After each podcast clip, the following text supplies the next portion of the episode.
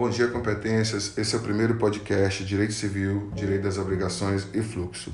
Quem vos fala é Daniel, aluno do terceiro período do curso de Direito, e espero que aprendamos juntos nesse primeiro de muitos episódios. E sem mais demora, vamos que vamos. O direito das obrigações.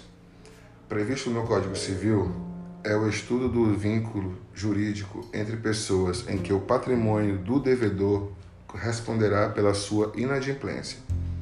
Em decorrência da sua incidência no dia a dia das pessoas que convivem em sociedade, o direito das obrigações pode ser considerado um dos mais importantes de todo o direito.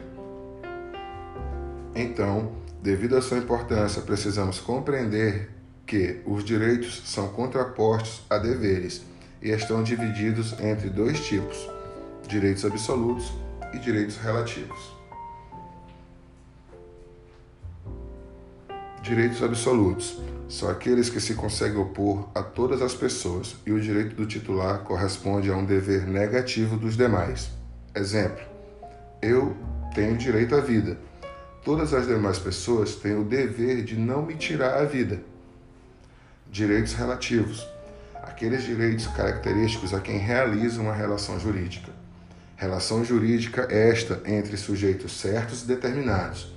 O direito de um corresponde ao dever do outro. Exemplo: se eu compro um livro, o vendedor deve me entregar o livro. Por hoje é só, essa foi uma breve introdução e nos vemos nos próximos capítulos, onde trataremos da origem e do conceito da palavra obrigação iremos também esmiuçar este conceito para que ele fique claro. Até lá, um abraço a todos.